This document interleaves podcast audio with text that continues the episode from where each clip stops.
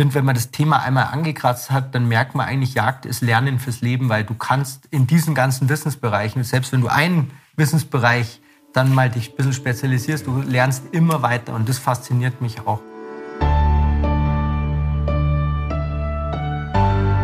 Das ist Markus Semmer, Kletterer, Surfer, Mountainbiker, Bergsteiger, Alpinist, Skitourengeher, Jäger, Koch, Buchautor und Unternehmer. Er ist mit seinem Campingbus ein Jahr lang durch Australien getourt, hat auf Luxusjachten im Mittelmeer gearbeitet und schließlich sein eigenes Catering-Unternehmen gegründet. Seit einigen Jahren ist er auch Familienvater und lebt und arbeitet am Ammersee bei München. Wir treffen ihn heute aber am Eingang des Tiroler Halltals im Naturpark Karwendel. Markus ist mit seinem Campingbus und seinem Jagdhund Emmy angereist. Er will uns heute zeigen, wie das Leben im und mit dem VW-Bus auf seinen Ausflügen in die Wildnis aussieht. Und auch das Grillen selbstgemachter Reh-Satespieße steht am Programm. Aber dann kommt alles ein bisschen anders. Willkommen bei unserem Podcast Halb so wild. Hier stellen wir Ihnen bemerkenswerte Persönlichkeiten vor, die sich ganz der Jagd und den daraus gewonnenen Lebensmitteln widmen.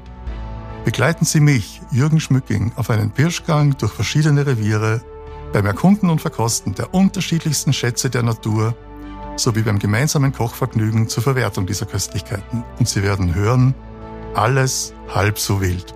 Der Jagdpodcast präsentiert von Swarovski Optik.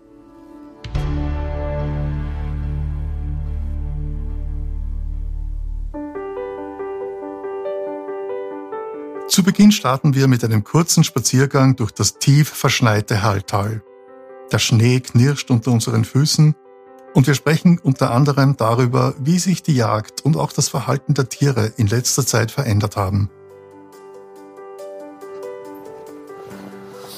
Erzähl mal was über deine über dein Revier, wo du jagen gehst, eventuell, wie sich das, das ähnlich ist, wie sich unterscheidet. Ähm, also zu Hause bei mir ist natürlich anders, weil wir sind auf knapp 600 Meter Höhe und es ist kein Hochwildrevier, sondern das Niederwildrevier, also vorwiegende Wildarten Rehwild und Schwarzwild. Ähm, da ändert sich bei mir aber auch ein bisschen was gerade, weil mich zieht es eigentlich schon ja immer mein Leben lang in die Berge und ich möchte mich auch jagdlich ein bisschen mehr in die Berge orientieren. Ganz Steinbock. Äh, Steinbock darf man bei uns gar nicht bejagen. Den, äh, also in Deutschland äh, ist der zwar im Jagdrecht, aber ist sozusagen geschont. Und ähm, mir geht es ja jetzt gar nicht ums Hochwildjagen, sondern einfach um das für mich noch intensivere Naturerlebnis in der unzersiedelten Landschaft. Ja. Ähm, weil das kennt wahrscheinlich jeder Jäger. Das Spiel seit Corona ist es überall der Wahnsinn in den Revieren. Also der Druck auf die Flächen und auf das Wild hat so zugenommen. Das Wild wird heimlich äh, die Leute kriechen überall durchs Unterholz.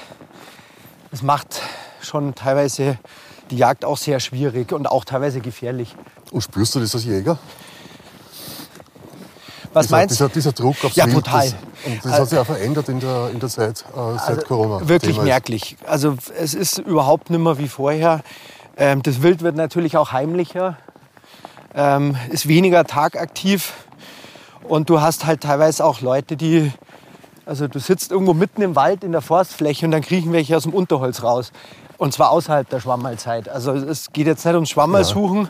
da weiß man ja schon, aber... Und, ähm, was, suchen, was suchen die Leute, was suchen die Menschen? Also natürlich verdientermaßen die Ruhe und die, und die Verbindung zur Natur. Nur, ich sag mal, das sind halt größtenteils unerfahrene Menschen, was den Naturkontakt betrifft. Also man kann sich das vorstellen wie in die Berge die Sandalentouristen, sage ich mal. Ähm, die rennen dann mit dem Handy über die Forstwege, weil sie nicht wissen, soll ich links oder soll ich rechts gehen. Solange sie auf die Forstwege sind, im Wald, tappen sie irgendwo mhm. umeinander. Und ähm, die kennen, sage ich mal, die Spielregeln der Natur nicht wirklich. Ja, also haben sie gute GPS-Uhren. Äh, ja, und es geht halt auch um die Dämmerungszeiten, wenn es wild aktiv ist und so weiter. Also man nimmt wenig Rücksicht, ja. diese Rücksicht fehlt. Ja. Und das ist mir schon aufgefallen, dass es einfach eine deutlich ich-bezogenere Gesellschaft worden ist. Das ist eigentlich paradox, weil irgendwie könnte man doch annehmen, dass diese Rückbesinnung auf, auf nennen Sie mal, ältere Werte einhergeht, nicht nur mit der Suche nach Ruhe und Natur, sondern auch mit ein bisschen mehr Respekt vor ihr und anderen. Also es hat nicht nur Schlechtes, natürlich. Ja. Also ich denke auch, die Leute, die jetzt ihre Kinder mit in die Natur nehmen, finden natürlich mehr Kontakt auch in der Natur dann. Ähm, die Kinder erden sich ein bisschen mehr. Und, ähm, aber man merkt halt einfach, wir sind einfach wahnsinnig viele Menschen. Also beim Wild äh, würde man von Überpopulation sprechen. Und den Druck merkt man halt äh, überall bei uns. Also gerade ja. wir sind halt in einem Freizeitgebiet. Bei uns ist der Speckgürtel von München, das rückt mhm. immer weiter raus. Und seit Corona ziehen ja. auch immer mehr Leute raus. Okay. Und du merkst halt das schon ganz deutlich. Ja. Erzähl doch mal, wo du jagst. Oder was ist, was, wo bist du daheim? Eine Orientierung. Also ich komme vom Ammersee ja. und bin da aufgewachsen und kenne mich da ganz gut aus. Und da, wo ich jag, das ist praktisch ein klassisches äh, Mischrevier, also Feld und Wald. Kann man sagen, ja, 50-50. Niederwildrevier, Rehbestand ist, ist gut. Schwarzwild, überall, wo Mais angebaut wird, äh, gibt es bei uns ja. reichlich an Sauen. Ja. Ähm, Hasen, äh, wir haben keine Fasane oder so. Wir haben keine Rebhühner. Ähm, wir haben dafür aber Enten und Gänse. Ähm, es ist ein besonderes Revier, weil wir im Ramsar-Schutzgebiet und im FFH-Gebiet gleichzeitig sind und eine ganz wichtige Vogelfreistätte sind. Soll heißen, wir haben auch wirklich sehr seltene Bodenbrüter wie, die, ähm, wie den großen Brachvogel zum Beispiel, den Kiebitz. Und das bedeutet natürlich äh, Verantwortung auch für die Jagd. Ähm, was die, äh, die Raubwildbejagung mhm. äh, betrifft. Also gerade den Fuchs äh, zu bejagen ist, ist sehr wichtig. Aber auf der anderen Seite sollte man dabei auch nicht die Krähen vergessen. Also die Rabenvögel sind bei uns sehr jagbar und die sind natürlich auch brutale Nesträuber. Und äh, durch die Landwirtschaft haben die bei uns teilweise natürlich auch schon ja, große Populationen einfach gebildet. Und da sollte man eben auch jagdlich ein bisschen mit reinsteuern, um einfach äh, den Bodenbrütern das Leben auch leichter zu machen. Markus Semmer ist in den sozialen Medien, vor allem auf Instagram, sehr aktiv. Einerseits mit seinem Kanal The Great Outdoors, aber auch sein Jagdhund Emmy hat mit Emmy Ventures einen eigenen Account. Ich möchte von Markus wissen, wie er die Kommunikation von Jagd sieht. Ja, also da muss man, glaube ich, seinen eigenen Weg finden. Mhm. Ähm, ich mache halt viel über Bildsprache und ja. ähm, für mich reicht auch einmal eine leere Patronenhülse, um zu sagen, Weidmanns Heil. Ist, glaube ich, jeder Jäger kann sich vorstellen, dass am anderen Ende irgendwo ein Stück äh, zur Strecke gekommen ist. Und ein Nichtjäger will sich vielleicht gar nicht vorstellen. Und da nehme ich halt auch respektvoll ein bisschen ja. Abstand und ich muss auch sagen, der Moment nach dem Schuss, der gehört mir als Jäger ganz allein. Und da gehe ich mit meinem Hund hin und ziehe, was immer ich am Kopf habe, Cappy, Hut mhm. oder Mütze. Und ähm, ich bin dann schon auch, obwohl ich das nicht bei allen brauche, aber gewisse Traditionen halte ich auf jeden Fall hoch, weil ähm, wo stehen wir sonst? Also ja. ich finde es ganz wichtig, ähm, diese Verbindung aufrechtzuerhalten zur Natur und sich ja. zu bedanken. Bei mir ist das teilweise mhm. schon ein bisschen indianisch. Also ich bedanke mich auch tatsächlich innerlich, dass ich das Stück erlegen durfte, dass ich es auch äh, im Endeffekt auf den Teller bringen darf ähm, und achte das als was eben nicht selbstverständlich ist. Wir kehren von unserem Spaziergang zurück zum Campingbus und beginnen die Vorbereitung für die kulinarische Bühne, auf der unser Gespräch stattfinden soll. Markus packt seinen Griller aus und eigentlich ist geplant, dass wir selbstgemachte rehsharte Spieße grillen und das Gespräch auch am Griller weiterführen. Aber es kommt leider etwas anders. Machen wir mal ein kleines Feier. wir kriegen jetzt was genau? Ähm, ich habe da jetzt Satespieße ja. aus einer Rehkeule gemacht. Rehkeule. Und das ist so ein Rezept. Ich mache meinen eigenen Honig auch. Ich habe fünf Völker daheim und wichtig für die Saate ist der Honig. Und Ich schreibe gerade an einem Wildkochbuch und da wird das zum Beispiel eines der Rezepte sein, was mit in das Buch kommt. So, ich, ich, ich sehe dich jetzt mit einer Axt kommen. Keine äh, Angst. Wir haben einen Haufen Brennholz aus dem Bus geholt. Was, was genau machen wir da jetzt? Also ich mache jetzt nur ein bisschen Spreißel für, für den Grill. Und dann grillen wir die Saate auf dem Buchenholz. Haben wir ein Pflaster? Ja, und dann passiert es. Markus hackt sich mit der frisch geschärften Axt aus Versehen in den rechten Daumen. Auch wenn Markus zunächst noch weitermachen will, brechen wir unser Gespräch ab und fahren ins nächste Krankenhaus. Wie sich herausstellt, war das genau die richtige Entscheidung. Nach gründlicher Untersuchung kann zum Glück festgestellt werden, dass keine Sehnen und keine Nerven durchtrennt sind. Die tiefe Wunde aber mit einigen Stichen genäht werden muss. Glück im Unglück. Mit einem dicken Verband am Daumen macht Grillen in der Natur wohl nicht mehr so viel Spaß – Deshalb beschließen wir, das Interview in der Zentrale von Swarovski Optik nur wenige hundert Meter vom Beginn des Halltals entfernt fortzusetzen. Ganz klassisch in einem schönen Besprechungsraum mit Blick in die Alpen und zu Beginn mit der Bitte an den Gast, sich nochmals kurz vorzustellen.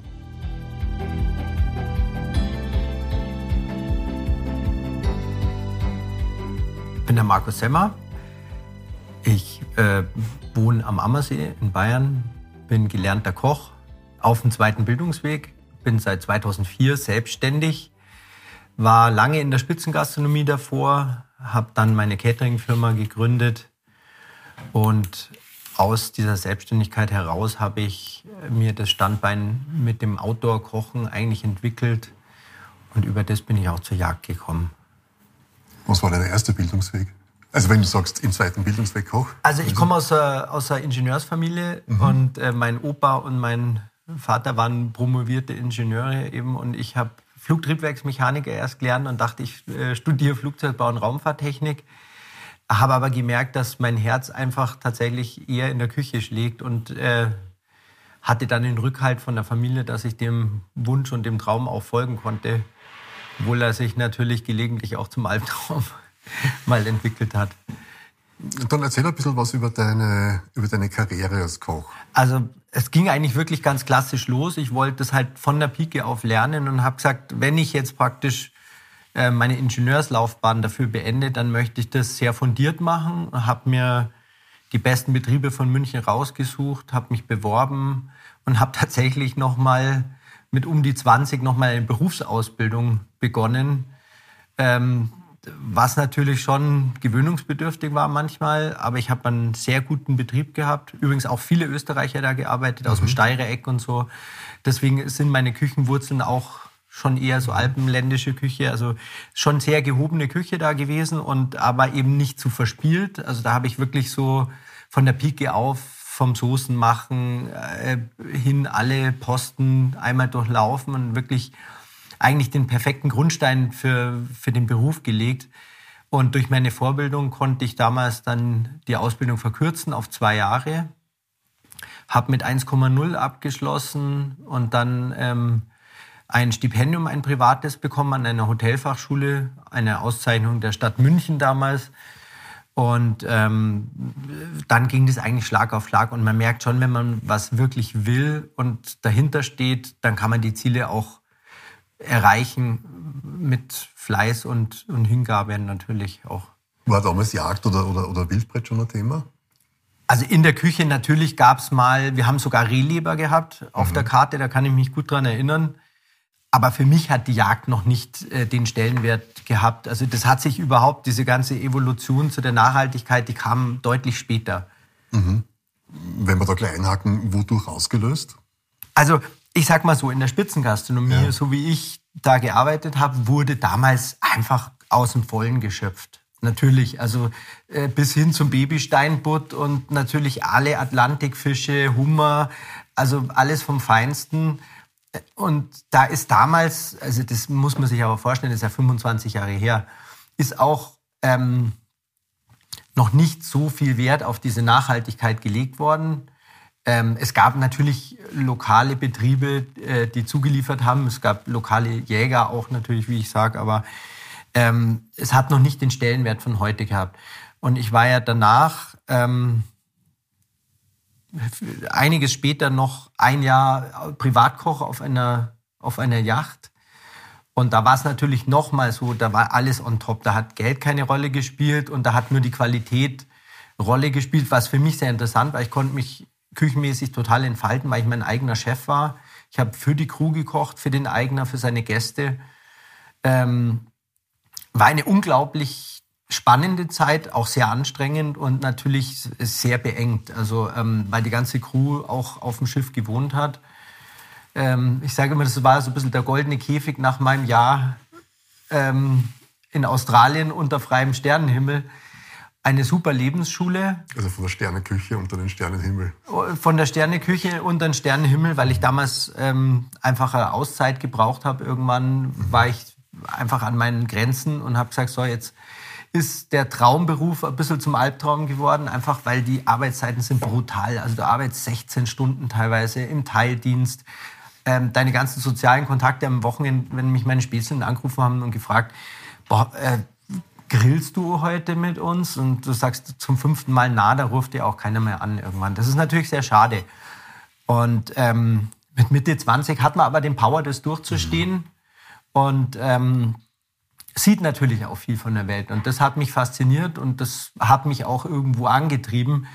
Nur irgendwann habe ich es auch körperlich wirklich äh, mhm. gemerkt und ähm, habe dann die Reißleine gezogen und bin dann nach Australien. Was hat es dann verändert bei dir?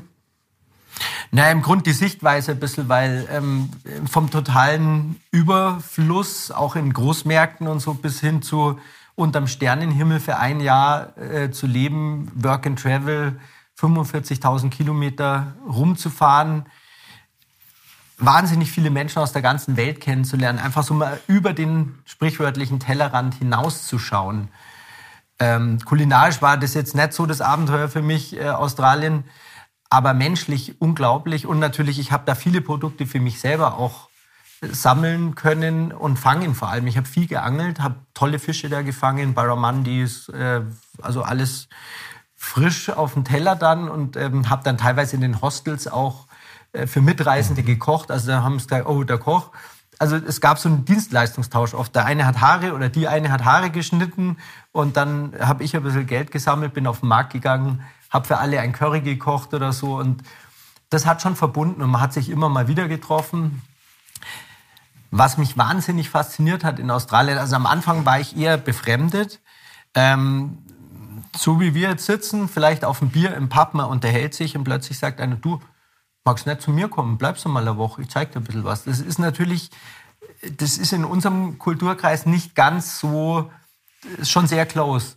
Aber das ist für die normal und auch für die ist das natürlich ein Austausch, der für sie auch Spaß macht, weil die sitzen da auch nur in ihrem Haus im Outback und haben wenig Input und freuen sich, wenn einer von draußen mal kommt. Und äh, da habe ich wirklich tolle Begegnungen gehabt und unglaubliche Abenteuer, Mudcrabben sind wir gegangen und so. Also wirklich äh, super. Es hört sich auf jeden Fall wie ein Gewinn an. Hat, hat da was gefehlt in dem Jahr? Na. Also um ehrlich zu sein, nicht, gar ja. nichts. Und, und das war eben diese Lebensschule ähm, von, von dieser Einfachheit, dass das eigentlich, also du brauchst gar nicht viel, um glücklich zu sein. Und ähm, auch zum Kochen, du brauchst gar nicht das Überkandidelte, du brauchst gar nicht unbedingt ähm, hier das sous bad und hier den Salamander und hier noch den perfekten Ofen mit Kernthermometer. Du kannst einfach, äh, wenn du dich nicht gerade mit der Axt schneidest, kannst auch auf dem offenen Feuer einfach grillen und ähm, mit sehr einfachen Mitteln hochwertigste Produkte eigentlich haben. Und, und das ist, meine Küche hat sich da auch gewandelt, weil ich das mehr und mehr runtergebrochen habe und einfach die Produkte auch im Vordergrund stehen. Also gegrilltes Stück Fleisch erzählt eine eigene Geschichte. Da muss nicht hier noch ein Schaum, da noch ein Trüffel, da noch eine Soße, da noch das. Und ähm, da kommt es halt nur auf die Fleischqualität an. Und keine Schweinchen, keine Tüpfchen. Ja. Ja, kann ich gut, kann ich gut nachvollziehen. Verstehe. Ähm, hat sie die Art und Weise, wie du dann wieder zurück in, in Europa ähm, nicht, nicht einmal gekocht hast, sondern, sondern ähm, die, die Art und Weise, wie du dein Leben gestaltest, der Lebensentwurf, hast du das in Australien schon abgezeichnet oder hast du sowieso vorher schon gewusst, dass es in die Richtung geht? Und wie war das ungefähr? Also es war tatsächlich eine Reise ins Ungewisse wieder zurückzugehen. Also ich hatte im Grunde ein Stellenangebot in Melbourne, hatte aber auch zu Hause ein Angebot als Küchenchef und ich hatte tatsächlich nach einem Jahr auch ein bisschen Heimweh und Bedürfnis doch einmal zur Familie nach Hause und ähm, habe gedacht, gut, wenn es gar nicht ist, kannst du wieder zurück nach Australien. Ähm, ich hatte ein einjähriges Work-and-Travel-Visum und ich habe gesagt, mein, wenn ich auswandere, brauche ich eh was anderes. Also ich fahre jetzt einmal heim, schaue mir das mal an. Und ich kann dir nur sagen, das hat mich innerhalb kürzester Zeit, also wirklich kürzest, äh, massiv überfordert. Einerseits menschlich, also eben weil die, die Kälte der Menschen dir oder dieses Distanzierte dir viel mehr auffällt. Das fällt uns ja gar nicht mehr auf, weil wir empfinden ja unser soziales Interagieren als ganz normal irgendwann.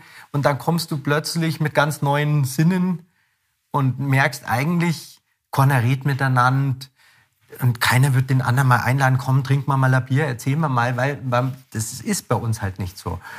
Und ich habe schon gemerkt, so ganz ist es nicht meins. Mhm. Und dann ging das aber tatsächlich relativ schnell. Also es hat keine zwei Monate gedauert. Dann hat das Telefon geklingelt. Und ich habe erst gedacht, das ist ein Scherz von meinem Freund. Ähm, und dann kam eben das Angebot von der Yacht. Und ähm, am Anfang dachte ich noch, ja, das ist wahrscheinlich ein Scherz. Aber als es dann sehr konkrete Insider-Informationen enthielt, dieses Telefonat, weil ich privat auch für eine Gräfin öfters kleinere Banketts ausgerichtet habe, war mir schon klar, okay, wenn das über die kommt, kann es tatsächlich nur so stimmen. Und war zwei Wochen später im Flieger nach Ibiza gesessen und da holte mich der Kapitän dieser Yacht ab und ähm, dann war ich praktisch ja ein Jahr Teil dieses verrückten Systems, wo es eigentlich ja. nur noch größer, noch schneller, noch weiter. Also das ist schon das Wahnsinn. Zurück in Bayern hat Markus 2004 dann sein eigenes Catering-Unternehmen gegründet und zu Spitzenzeiten bis zu 600 Menschen bei Gala-Diners verköstigt. 2019 beginnt Markus aber zu merken, dass er als nunmehriger Familienvater an die Grenzen seiner Zeit stößt und nicht mehr jedes Wochenende seiner Firma widmen möchte. Und außerdem gibt es da ja auch noch die Leidenschaft für die Jagd. Aber wie kam es dazu?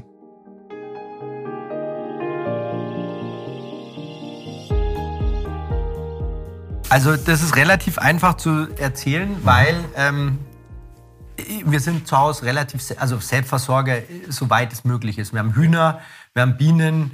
Mein Opa hat mich schon mit drei Jahren äh, mit zum Schwammersuchen genommen. Ich angel eigentlich schon mein ganzes Leben lang durch Fischen, weil ich bin am See aufgewachsen und äh, das war für mich einfach ganz normal.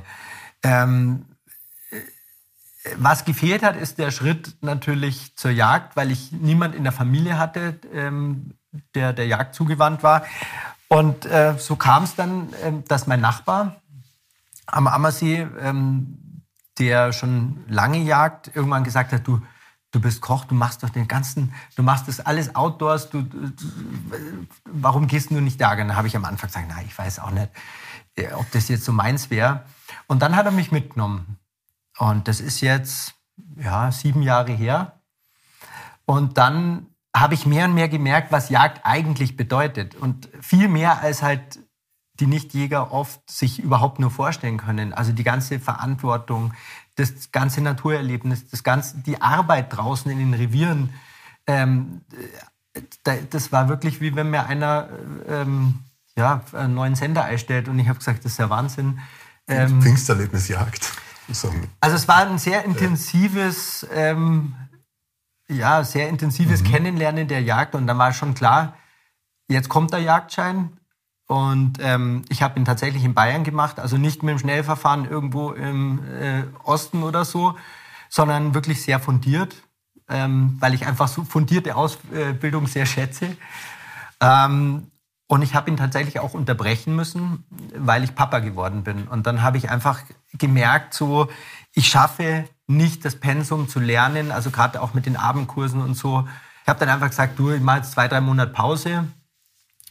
Und dann ähm, habe ich weitergemacht und habe alle drei Teile zum Glück alle auf Anhieb bestanden. Und ähm, also es ist schon ein Weg. Es mhm. ist ähm, schon eine sehr fundierte Ausbildung. Ich schätze mal, ähm, ist wahrscheinlich mit der umfangreichste Jagdschein der Welt, würde ich jetzt sagen. Ich weiß nicht, wie der österreichische könnte wahrscheinlich ähnlich sein.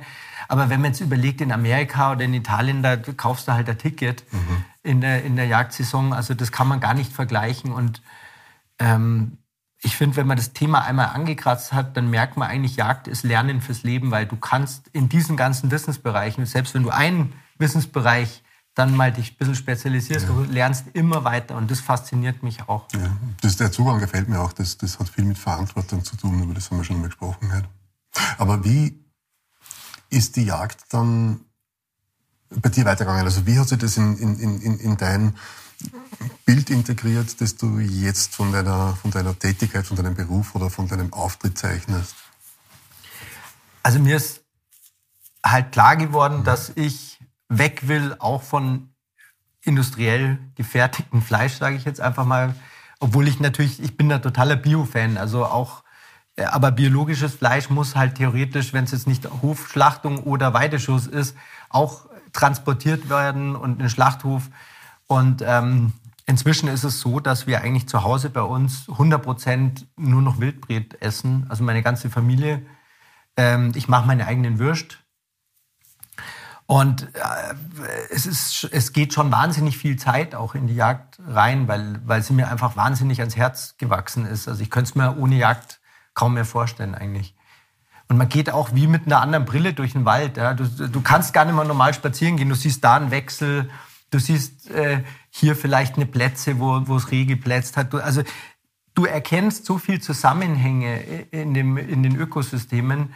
Und ähm, ich könnte es mir nicht mehr ohne vorstellen. Nachdem Markus nun ja seit einiger Zeit auch Papa ist, möchte ich wissen, wie sich das Outdoor-Leben und das Abenteurertum, aber auch die Jagd für ihn seither verändert hat. Also es hat, es hat sich natürlich einiges gewandelt zu äh, vor Papa sein. Ähm, da ist man natürlich noch wieder unterwegs und auch viel ungebundener. Ähm, was mit Kindern super funktioniert, ist einfach in der Natur draußen zu sein. Also ähm, egal, ob es jetzt beim Kirn im Revier ist oder äh, im Bus auf Sardinien, ähm, die Kinder lieben das draußen zu sein. Genauso draußen kochen, Feuer machen. Das ist für die alles ein großes Abenteuer. Ähm, und unterstützt natürlich das Gefühl für sie, geerdet zu sein und mit der Natur verbunden zu sein. Und das ist mir schon auch was ganz Wichtiges, dass meine Kinder so aufwachsen. Und sind Sie bei der Jagd dabei? Tatsächlich, meine Tochter wird jetzt vier. Ähm, die kommt jetzt irgendwann in das Alter, wo ich ihr ein bisschen mehr zumut. Ähm, ich habe das wirklich sanft gemacht. Also die hat äh, schon gesehen, wenn ich das Reh aus der Decke geschlagen habe oder so, aber jetzt beim Schuss war sie noch nicht dabei. Also das ist auch ein ganz bewusster Prozess. Sie weiß, dass ich viel beim Jagen bin. Sie weiß, dass ich auch was mit heimbringe. Und sie ist auch mit draußen im Revier. Wie gesagt, so Kirn oder auch mal bei der Beobachtung natürlich schon. Beim Erlegen selber ähm, war es jetzt für mich noch nicht der richtige Moment. Ja, Wäre auch ein bisschen früh. Ja. Also da kenne ich tatsächlich auch Negativbeispiele, die dann einfach ähm, nichts mehr mit der Jagd zu tun haben wollten, weil sie einfach schon, man muss fast sagen, traumatisiert wurden als kleine Kinder, weil sie mit Gewalt zu schnell, zu viel ihnen wurde viel zugemutet. Und Kinder haben ja eine wahnsinnig ein feines Gespür. Und ich meine, die überrascht mich dann manchmal schon. Also letztens mit der, habe ich ja Wildente mit heimgebracht und da hat sie gesagt, Papa, warum? Erst füttern, dann töten. Und das ist natürlich eine gnadenlose Frage. Und dann musst du erst mal eine Antwort auf diese Frage finden, warum du diese Ente mit nach Hause bringst. Und also die Kinder konfrontieren dich da eiskalt damit, weil die natürlich empathisch mit jedem Lebewesen auf der Welt verbunden sind. Und das muss man erstmal verstehen. Und mit diesem Aspekt kann man sie dann aber auch an die Jagd richtig heranführen. Ähm, weil man. Weil das ist schon eine sehr reflektierte Aussage ist, erst füttern, dann töten. Ja, die ist, also die, aber die erstaunt mich immer ja. wieder. Ich meine, die, die, wird jetzt vier, die ist noch drei, ja, das muss man sich ja. vorstellen. Aber das ist eben dieses kindliche, ungefilterte, und ähm, auch wertungsfrei. Sondern sie hinterfragt es halt, warum oder warum ist das Reh jetzt tot? Es hat doch vorher gelebt. Aber ohne Zweifel eine Kindheit oder eine, eine Jugendbeut, die man, die man im Prinzip jedem Kind nur wünschen kann. Ja. ja, auch zu verstehen natürlich, Fleisch kommt nicht aus dem Supermarkt, sondern irgendein Tier hat sein Leben dafür gegeben. Und egal, ob es jetzt ein äh, Genfutterschwein ist oder ob es ein äh, sauber erlegtes Stück Wild ist, es war mal ein lebendiges Tier. Und ähm, diese Gedankenbrücke muss ein Kind auch irgendwann schlagen können. Dass die industrielle Massentierhaltung eines der größten Probleme unserer Zeit darstellt, darüber sind wir uns wahrscheinlich alle einig. Wie würde es aber aussehen, wenn stattdessen mehr Wildbrett konsumiert würde und die Nachfrage steigt? Wäre dies logistisch überhaupt möglich? Und bestünde dann nicht die Gefahr, dass Wild nicht mehr wild bleibt, sondern nur noch Gatterhaltung oder mit ähnlichem umsetzbar ist? Markus hat da eine andere Meinung. Ähm, ich kann ein wunderbares Beispiel bringen und komplett dagegenhalten. Äh, eine Firma, die gar nicht weit von euch weg ist, die ist beheimatet am Aachensee, die Heimat Wild. Ja. Und die Heimat Wild, das sind Bekannte von mir, die kaufen in großem Stil von den österreichischen Bundesforsten das regional vor Ort erlegte, vor allem Rotwild auf, inzwischen auch äh, Rehwild und anderes. Ähm, und das Interessante daran ist, ähm, ist erstens ähm, in der Hygienekette alles astrein, ähm, wird aber natürlich dann schon, das sind ja, da reden wir von Tonnen. Also das muss ja entsprechend auch abgenommen werden und verarbeitet werden. Also da muss auch eine Logistik aufgebaut werden.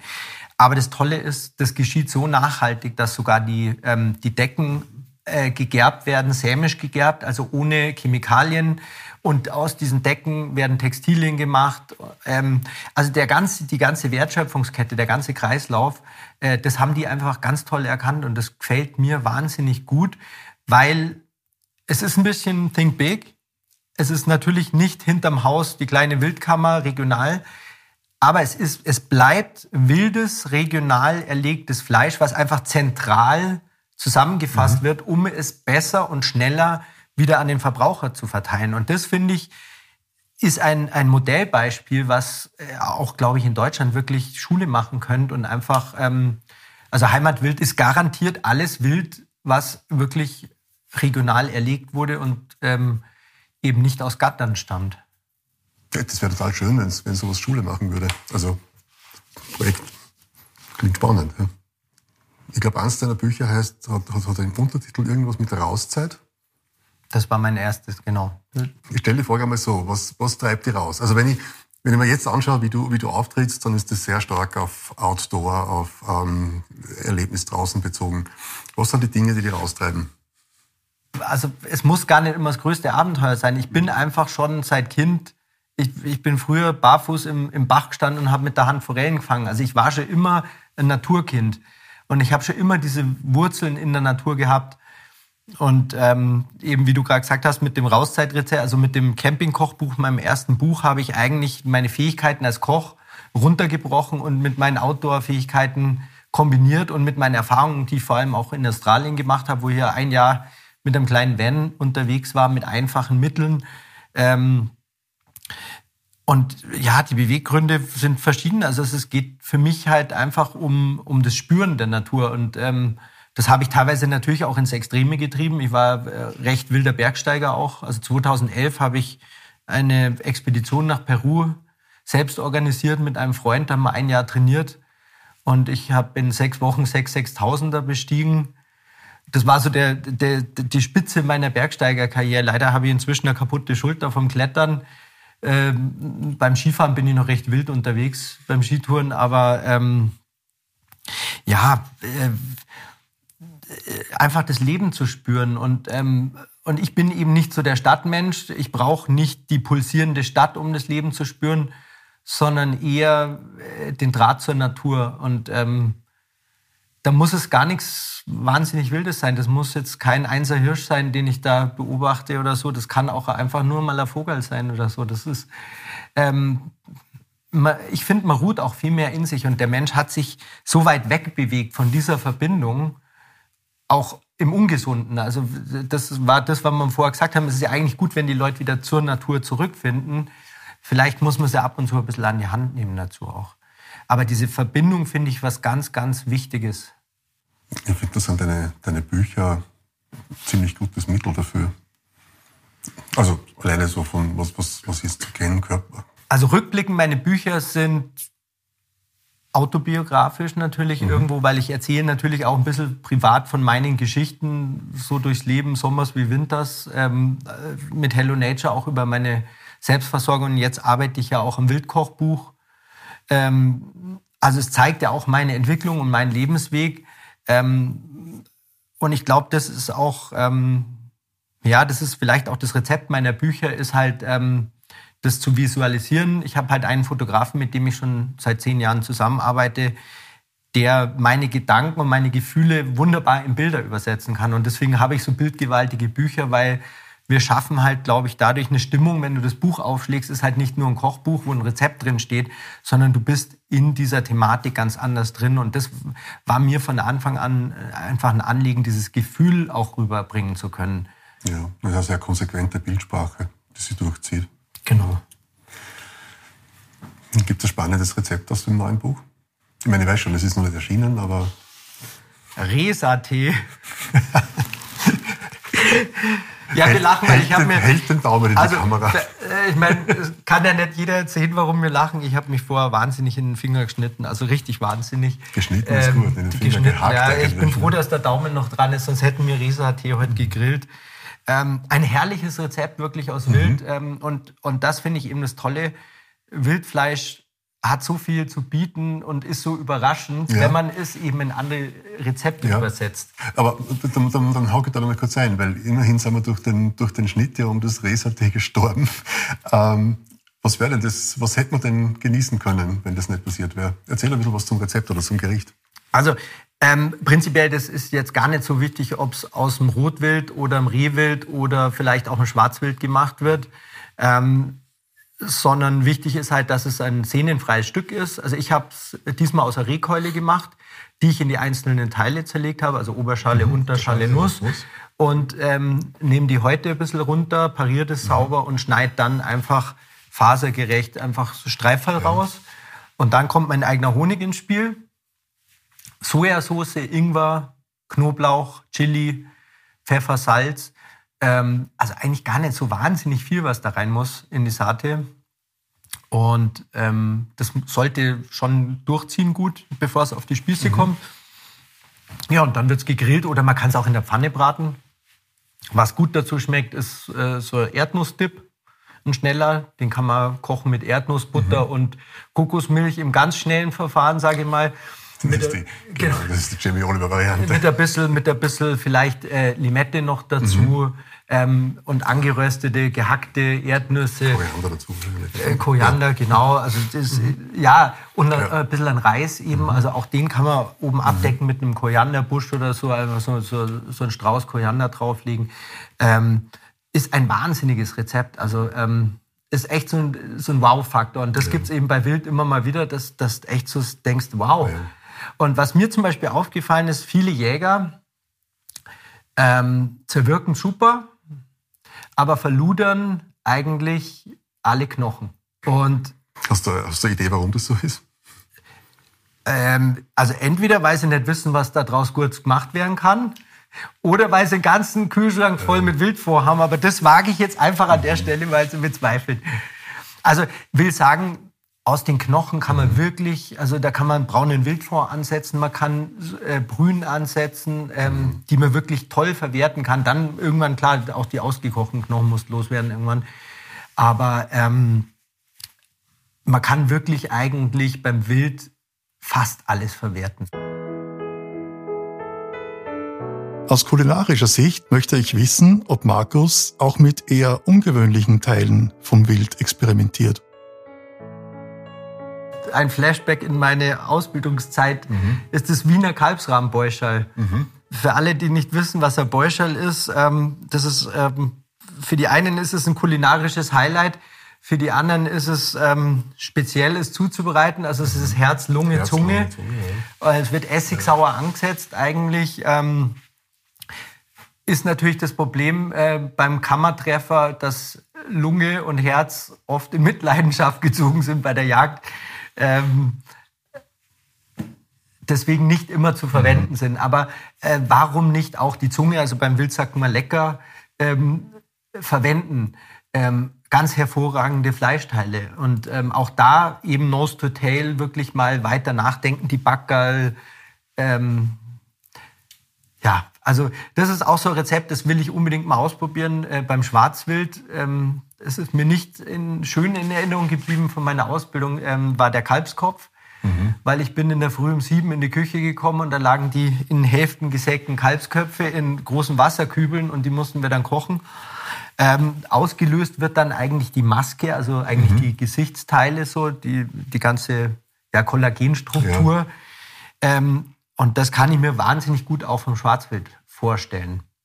Du warst schon relativ, was heißt relativ, das stimmt überhaupt nicht. Du warst schon sehr viel unterwegs, hast schon viel gesehen. Ähm, Gibt es Orte auf der Welt, ähm, also erstens, die du noch nicht gesehen hast und wo du dir denkst, das täte ich noch gern? Oder Orte, wo du schon warst und dir denkst, da täte ich gern wieder hin? Also beides gibt es natürlich. Beides, ja, dann, Fangen wir mal mit denen an, wo ich noch nicht war ja. und wo ich als nächstes hin will. Genau, genau. Und mal schauen, ob Corona äh, einen Strich durch die Rechnung macht, weil eigentlich hätte man letzte Woche den Flug gebucht. Ich möchte nächsten Frühjahr nach Namibia und ähm, möchte da mit einem Wildmetzger zusammen eigentlich auch so ja, Kochkurse im Busch machen, ähm, also rein auf nachhaltige Fleischjagd ausgelegt. Und Namibia war schon immer so ein Traum von mir. Also ich habe da einfach Lichtstimmungen im Kopf und Landschaften bis hin zum Etosha und so.